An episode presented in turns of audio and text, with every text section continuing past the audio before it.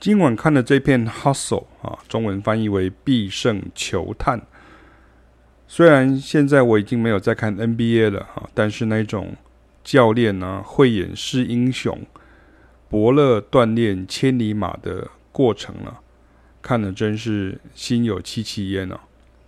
尤其是 NBA 里头，包含连为各球队工作的球探、教练团，甚至是选秀会或训练营。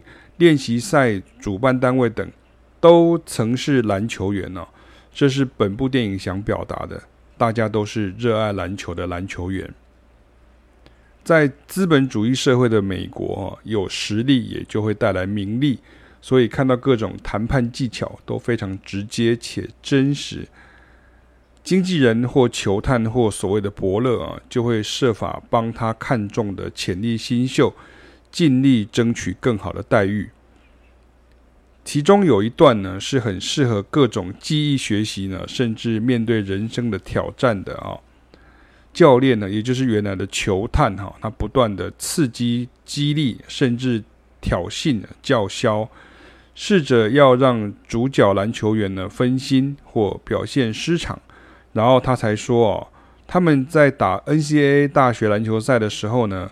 或者是他们在 NBA 数不清的赛场中呢，永远都会有别的球员在场上用各种方法，就是要你分心或失常。而这些球员通常自己也很杰出，但这或许就是文化上的差异哦。他们是这种膨胀自己的、贬低别人的手段呢，是正当的。换句话说，就是赢者全拿，手段龌龊也无所谓。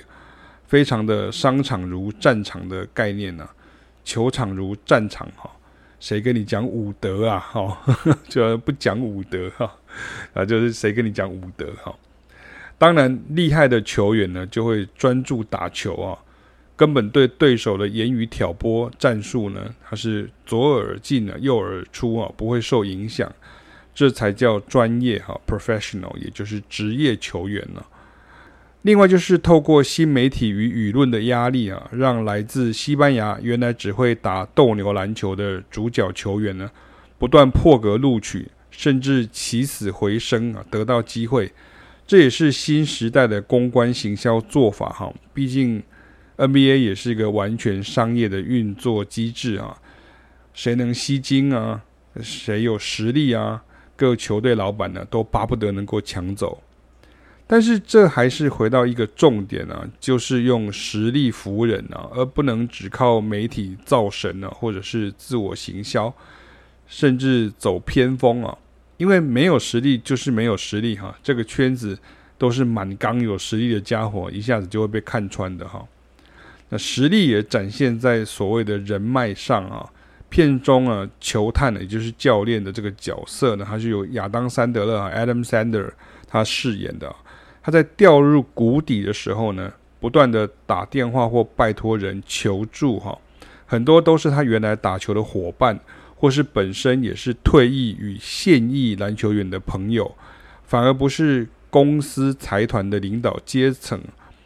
只要曾是篮球员呢，就会懂得惜才的那份道理。所以啊，我还是觉得最好的人脉啊，是实力。人家知道你是个咖，才有人脉。当然，这世道结党营私的当然很多很多啊，就看你选择当哪一种啊。一直很喜欢 Adam Sandler 他主演的电影哦，尤其在中年过后呢，更能感受到他想表达的哈。表面是喜剧啊，但背后都有很深的人生意义。他跟 Netflix 签了蛮多部片约。每部主题都不一样，而这部二零二二年的是最新的一部。